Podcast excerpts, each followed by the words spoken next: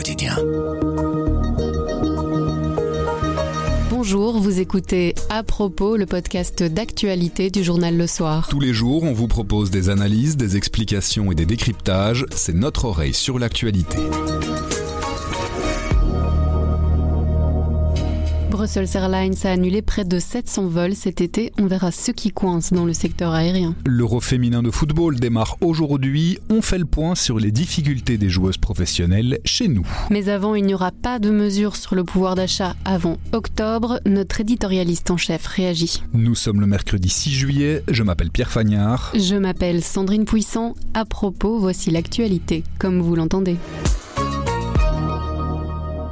Le gouvernement ne prendra aucune mesure sur le pouvoir d'achat avant le mois d'octobre au plus tôt. L'annonce a été très discrète lundi soir via une dépêche de l'agence Belga, une annonce qui tombe juste après le troisième rapport d'experts formulant des recommandations en la matière, une situation qui a de quoi inspirer notre éditorialiste en chef Béatrice Delvaux. On avait le sentiment que d'ici euh, le 21 juillet, en tout cas dans, dans, dans les mois euh, qui allaient euh, se dérouler, une série de décisions politiques seraient prises. On a reçu un rapport cette semaine des experts qui avaient été commandés sur le pouvoir d'achat, la compétitivité. On a reçu aussi le rapport sur euh, la fiscalité, la réforme fiscale.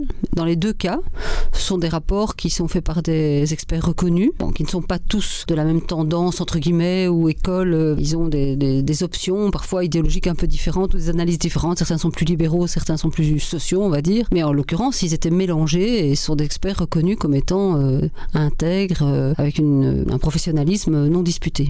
On est un peu surpris d'assister dans les deux cas, c'est le même scénario qui se répète. En l'occurrence, un président de parti qui est Georges-Louis Boucher euh, pour les maires qui désingue les deux rapports en estimant quasiment à chaque fois qu'ils sont euh, trop sociaux, euh, trop créatifs mais naïfs, qu'ils ne répondent pas dans un cas aux enjeux de compétitivité, dans l'autre pour la réforme fiscale, qu'ils créent de nouveaux impôts. Enfin bon, donc voilà. Et ensuite, on a eu le cas pour la compétitivité et le pouvoir d'achat, le gouvernement qui se réunit sur un dossier qui est censé être chaud. Donc on a le rapport des experts, la situation qui est ce qu'elle est, une volonté de décision et qui reporte la décision à plus tard sous prétexte qu'il n'y a pas d'urgence, qu'on n'est pas prêt. C'est étrange parce que euh, c'est des sujets non pas seulement qui sont depuis des mois sur la table, toute la phase préalable à la prise de décision politique a été faite. C'est pas qu'il n'y ait pas d'urgence, on sait qu'il y a d'urgence parce qu'on sait que pour la Vivaldi euh, en matière de réforme fiscale, bah, après cette année-ci, il n'y aura plus beaucoup de marge de décision parce que les élections vont se profiler. Et la même chose pour le pouvoir d'achat. On sait que l'hiver, euh, comme on dit, winter is coming, euh, que, que l'hiver arrive et qu'il y a une série de paramètres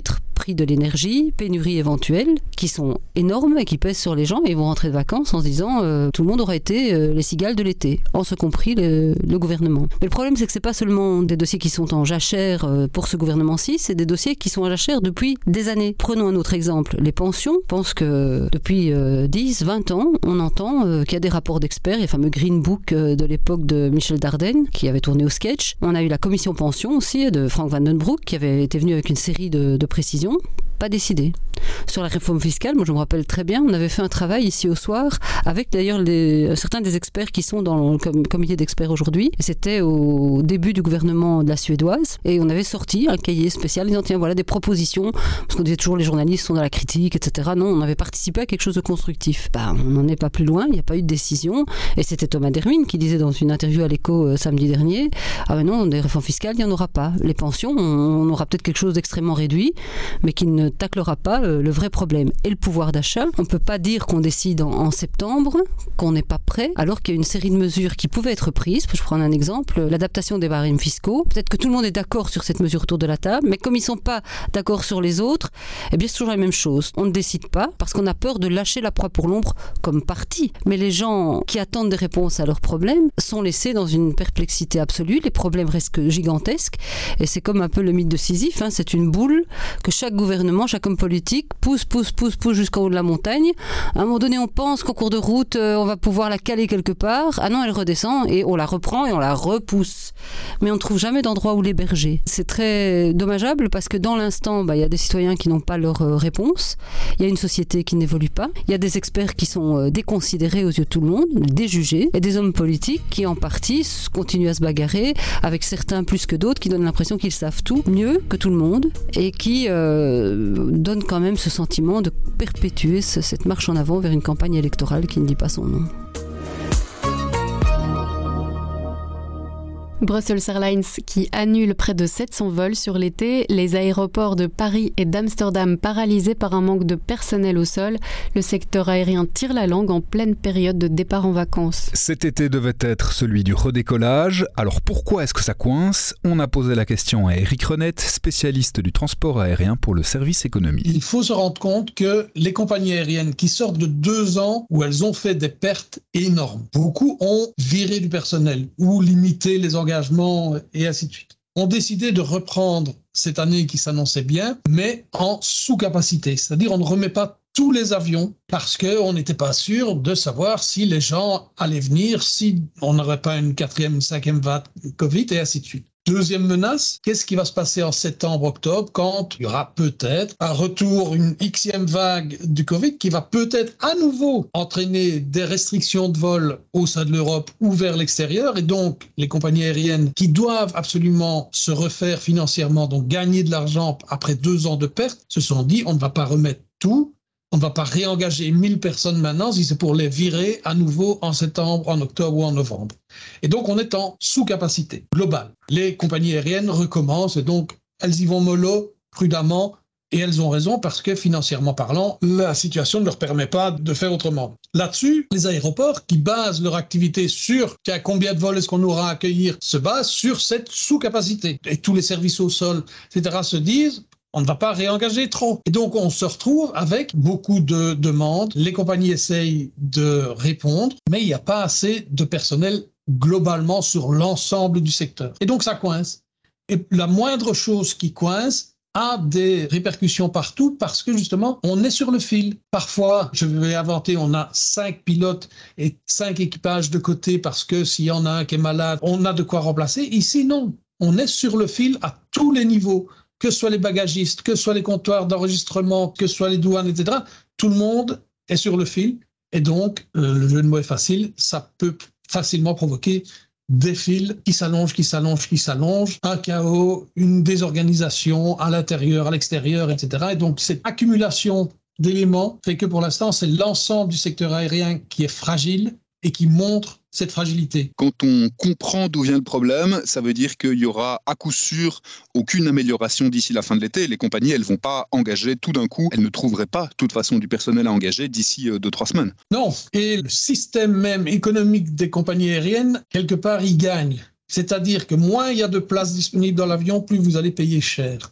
Plus vous allez réserver tard, plus vous allez payer cher, plus ça va rapporter à la compagnie aérienne qui, de toute façon, a limité ses, vols. Prenons l'exemple de Brussels Airlines qui viennent de dire sur juillet et août, on supprime 675 vols. Ils vont pas supprimer les vols où ils vont deux fois par semaine. C'est trop compliqué. Par contre, les endroits où ils vont plusieurs fois par jour, c'est beaucoup plus facile de faire. donc, à la place d'avoir quatre, j'invente, quatre vols Bruxelles-Barcelone, on en met plus de trois. Mais on s'assure aussi que dans les trois vols qui restent, on aura plus de monde, donc le taux de remplissage est plus élevé, donc on peut demander un prix plus élevé parce qu'il y a moins de place, tu la veux, bah tu payes plus cher. Et donc tout ça fait partie de, réflexion, d'équilibre, de stratégie et de euh, moyens d'argumentation avec les syndicats, avec tout le monde. Donc, euh, mais là derrière, le grand inconnu parce qu'il n'a pas de voix, c'est le public. Les passagers, ben voilà, ils, subissent tous ces éléments qui s'accumulent et donc euh, au total, c'est un peu le, le dindon de la farce quelque part.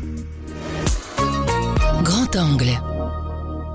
L'Euro féminin de football donne son coup d'envoi aujourd'hui en Angleterre. Les 16 meilleures équipes d'Europe s'affronteront pendant trois semaines. La Belgique, avec les Red Flames, est de la partie. Si le foot féminin évolue, son avenir économique reste incertain. Aurélie Herman suit les Red Flames depuis longtemps. Elle travaille à l'édition Sport au soir. Elle était dans notre studio pour nous parler des défis des joueuses professionnelles aujourd'hui. Bonjour Aurélie. Bonjour Sandrine. L'UEFA a doublé les primes qu'elle accorde aux fédérations des pays qui participent à l'Euro de foot féminin par rapport à la dernière édition en 2017. La dotation globale passe de 8 à 16 millions d'euros. C'est un mieux, mais on reste à des années-lumière des dotations côté masculin. Ah oui, ça c'est peu de le lire, puisque pour l'Euro 2021, 2020 qui avait été reporté en 2021 des, messieurs, on était à 371 millions de dotations. Donc effectivement, c'est un mieux, mais c'est quand même pas encore génial. Euh, ici, une victoire euh, va rapporter à l'équipe 100 euh, 000 euros. Du côté féminin, côté masculin, c'était 1,5 million. Bon, bah, le compte est, est, vite fait. On est quand même encore loin, loin, loin des primes masculines. C'est ce manque d'argent dans le foot féminin, ce manque de rémunération des joueuses qui pose problème et qui complique les carrières Oui, tout à fait. Il faut rappeler que les salaires féminins n'ont absolument rien à voir avec les salaires masculins. En Belgique, en Super League, donc c'est la première division, c'est l'élite féminine, on a encore une grande majorité de joueuses qui gagnent euh, quelques centaines d'euros par mois. À partir du moment où on touche des montants aussi bas, on peut se lasser tout simplement. La majorité des joueuses doivent cumuler parfois un travail ou des études avec le foot. Une journée de football euh, du côté des messieurs, on s'entraîne en journée, en matinée, en après-midi, on a sa soirée de libre pour se reposer, euh, effectuer ce qu'on appelle le travail invisible, de récupération, etc. Chez les femmes, on s'entraîne en soirée. C'est des rythmes de vie qui sont vraiment ahurissants parfois. Si au moins on pouvait avoir un minimum euh, vital pour les joueuses, ça serait quand même pas mal parce que des joueuses de première division qui euh, touchent quelques centaines d'euros par mois, qui doivent cumuler des petits boulots, les études, etc., avec leur carrière dans le foot et même au plus haut niveau, puisque c'est le cas aussi de certaines Red Flames, même une majorité des Red Flames, même dans le 11 de base, là franchement il y a vraiment un problème. Il faut que ça se fasse vite parce que les autres pays euh, ils avancent et ils avancent plus vite que nous. Plusieurs joueuses belges sont obligées de partir à l'étranger pour faire carrière. Effectivement, je pense malheureusement qu'à ce stade-ci, l'avenir du foot féminin au plus haut niveau, au niveau Red Flames, euh, grands tournois internationaux, passera par l'étranger. Pendant longtemps, aller à l'étranger, ça signifiait quoi? Ça signifiait dire au revoir à, sa famille, à son compagnon, sa compagne, ses amis, pour euh, parfois 1000 euh, balles par mois. Est-ce que nos auditeurs sont prêts à plaquer tout, tout ce qu'ils ont ici, pour 1000 euros par mois Maintenant, il y a moyen, vu qu'il y a plus d'investissements à l'étranger, de se dire qu'on peut avoir une vraie carrière, un, vrai salaire à l'étranger. Il y a plusieurs joueuses qui ont quitté la Belgique pour aller au Fortuna Sittard, qui est un club néerlandais qui se lance en première division néerlandaise. Tout sera professionnel, les entraînements seront euh, en journée, donc euh, ce sera vraiment un cadre plus pro. C'est un peu dommage de se dire que le salut du foot féminin belge va, en tout cas dans les prochaines années, je pense, passer par l'étranger. Mais voilà, si ça doit se faire, on est une génération qui a l'air plus encline à, quitter le pays. Et j'ai envie de dire, ça c'est tout bénéf pour nous. Est-ce que les clubs misent assez sur les femmes qui jouent au foot? J'ai pas l'impression, le budget euh, de Gand, c'est 350 000 euros sur l'année. Hein. Le budget du standard, c'est 300 000. C'est ridicule quand on connaît ne serait-ce que les salaires euh, des joueurs en Belgique. Quand on voit qu'Anderlecht a un temps songé, Anderlecht qui est le meilleur club du pays, qui vient de faire le doublé Coupe Championnat cette année chez les femmes, a un temps songé à réduire son budget avant de se rétracter on peut quand même se demander euh, est-ce qu'il n'y a pas un petit problème, sachant que le budget alloué à la section féminine d'Anderlecht est loin d'être mirobolant. Les femmes passent quand même après les jeunes, donc s'entraînent de 20 à 22 heures après les jeunes, après tout le monde. Aussi parce que, oui, certes, elles vont rapporter moins qu'un jeune qu'on va former à NERPED, euh, le centre d'entraînement d'Anderlecht, et qui va peut-être être vendu 5-10 euh, millions une fois qu'il aura 21 ans à un club anglais ou que sais-je. Et donc c'est aussi au club à en faire plus, je pense, peut-être mettre un petit peu plus d'argent dans leur section féminine, que ce soit en termes de salaire et d'infrastructures. Les infrastructures, c'est une partie du problème c'est l'accès à des infrastructures de qualité pour les femmes. C'est très important. Le cas de Cassandra Missipo est assez symbolique. Cassandra Missipo, c'est la numéro 23 des Flames, qui est euh, un peu par miracle, faut le dire, euh, sélectionnée pour l'Euro. Je dis ça parce qu'en mai 2021, elle s'est blessée gravement au genou, très très gravement. Elle disputait un match pour le compte d'Anderlecht pour le championnat la saison passée, en fin de saison passée. Le terrain n'était pas bon. Après coup, elle a dit oui, on n'aurait jamais dû jouer. Elle a raison. Elle a quand même perdu un an de sa carrière. Les carrières sont courtes, hein, chez les hommes comme chez les femmes. Là où il ne devrait pas y avoir de débat, c'est un accès à des infrastructures dignes de ce nom, qui en tout cas ne mettent pas en péril l'intégrité physique des joueuses. Ce manque d'intérêt d'un investissement pour le foot féminin, ça peut mettre des carrières en péril ce problème d'infrastructure, ça impacte aussi la visibilité euh, du foot féminin? Oui, tout à fait. Les joueuses ne, disputent pas forcément leur match dans les gros stades des hommes. Ça reste des infrastructures qui ne sont pas faites en fait pour une diffusion propre, un peu, un peu soignée en télévision. C'est quand même moins agréable de regarder un match euh, avec une seule caméra en tribune qu'un match au Lotopark ou à Sclessin pour le standard avec 36 euh, caméras qui peuvent suivre le match. C'est beaucoup moins rythmé et ça impacte aussi forcément la visibilité et l'amusement qu'on peut avoir à regarder un match de foot. Est-ce que malgré tout ça évolue? Est-ce que euh, le foot féminin est plus visible qu'auparavant? Certainement. Déjà, on en parle ici. C'est déjà plutôt un bon signe. Je pense qu'en Belgique, le gros coup de boost, a été l'Euro 2017. Quand les Flames battent la Norvège 0-2, il y avait 6500 personnes à Breda, puisque ça se jouait aux Pays-Bas. C'était incroyable. La Coupe du Monde 2019 a été aussi un gros coup d'accélérateur. Le malheur, c'est qu'on n'y était pas. On ne s'est pas qualifié, malheureusement. On suit beaucoup plus ça, mais heureusement, parce qu'avant il y avait quasi rien. Donc euh, en partant de zéro, forcément, on peut faire que mieux. On voit que la BBC aussi a hum, conclu un deal avec la fédération anglaise pour diffuser le championnat féminin, donc des clubs. C'est un deal qui tourne autour de 8 millions de livres par an. C'est énorme et ça rapporte puisque c'est déjà après une saison, il y a déjà de très bonnes audiences et c'est déjà une des ligues sport collectif les plus euh, regardées au Royaume-Uni. Évidemment, derrière la première ligue euh, masculine, ça va rapporter parce que ça va rapporter, c'est sûr. Il y a un potentiel économique énorme derrière le foot féminin. Pas parce que c'est des femmes, mais parce que c'est le foot. Voilà, c'est le, le sport sport mondial par excellence. Les médias ont un rôle à jouer Je suis intimement persuadée que c'est le premier élément qui peut enclencher tout le reste, le premier domino qui doit tomber pour faire tomber tous les autres. Justine Van Avermaet, la, la numéro 10 des Red Flames, qui disait If you can see it, you can be it. Si tu peux le voir, tu peux le devenir en VF. Si les petites filles voient des joueuses jouer au foot et bien, eh, mais moi aussi je peux faire ça. Eh, mais il n'y a pas un club, on pourrait m'inscrire, c'est sympa. Et au final, voilà, tout ça s'enclenche. Les joueuses de foot actuelles qui ont 25-30 ans n'avaient pas de modèle. Il y avait déjà des joueuses qui jouaient, bien sûr que oui, mais on les médiatisait pas, on les connaissait pas. C'est ça aussi, c'est aussi une question de marketing. Je pense que c'est pas un gros mot. Parfois, on entend dire euh, ah mais c'est bien parce que le foot féminin c'est pas encore euh, pourri par l'argent, etc. Ok, mais ça leur fait une belle jambe aux joueuses. si on le voit, c'est comme ça qu'on va amener les petites filles. C'est sûr que si on montre rien aux gens, les gens vont pas se dire que ça existe. Un petit peu comme Aline Zeller, elle a été internationale, elle a été capitaine, elle était la capitaine euh, à l'Euro 2017. Elle disait, ben, du fin fond de sa province de Luxembourg, jamais entendu parler des Red Flames ou des Diablesses à l'époque. Ça, ça fait complètement partie euh, du rôle que euh, les annonceurs doivent jouer, nous les médias aussi. On doit montrer ça au public parce que voilà, ça existe et c'est très bien. en plus, franchement, vous allez bien vous amuser. Pour cet Euro 2022, les chances de notre équipe nationale, les Red Flames, elles sont comment? Ah, Ça va être compliqué, hein, je vous le cache pas. ça va être difficile, mais pour les raisons qu'on vient notamment euh, d'indiquer. Hein. Sur 23 joueuses, il y en a euh, que 15 qui sont professionnelles. Dans le 11 de base, il y en a 7 qui sont professionnelles. La gardienne, par exemple, Niki Evrard, à côté du football, elle dirige une petite société de location de châteaux gonflables. Voilà, on a une première gardienne qui a un boulot sur le côté. De plus, on n'a pas été gâté par le tirage, parce qu'on joue l'équipe de France, PSG, Lyon, on joue l'équipe italienne, Milan, Juventus, que des clubs 100% professionnels et donc des joueuses 100% professionnelles. Et on joue l'Islande. Et là aussi, ce sont des joueuses professionnelles, puisque les pays nordiques sont souvent en matière de sport féminin, politique féminine, etc., sont souvent en avance sur nous. Donc ça va être très compliqué. Le premier match, c'est contre l'Islande dimanche 10 juillet. Si on perd contre l'Islande, je crois malheureusement que notre euro va être douloureux à suivre. Donc ça va être compliqué pour des raisons structurelles. On s'améliore, ça progresse, il faut juste que ça progresse peut-être un petit peu plus vite parce que les pays à côté, eux, ils progressent beaucoup. C'est plus facile quand on a des grosses fédérations avec beaucoup de moyens, des gros clubs qui ont beaucoup de sous. Mais c'est faisable, il y a un, vrai, vrai gros potentiel dans cette équipe. Moi, je vous le dis, il y a vraiment des trucs à faire. J'espère juste que à terme, on pourra quand même avoir quelques Red Flames 100% professionnels euh, en Belgique. Merci Aurélie. Avec grand plaisir. Bouche à oreille. Le bouche à oreille, c'est un avis, une inspiration, une recommandation et c'est livré par un membre de la rédaction. La presse américaine l'a surnommé Bébé Einstein ou encore Mini Euclide. Joel J. Kupperman était un jeune enfant surdoué, star d'un jeu télé et radio, Quiz Kids. Le gouvernement américain l'a utilisé pour montrer une image héroïque des Juifs pendant la Seconde Guerre mondiale.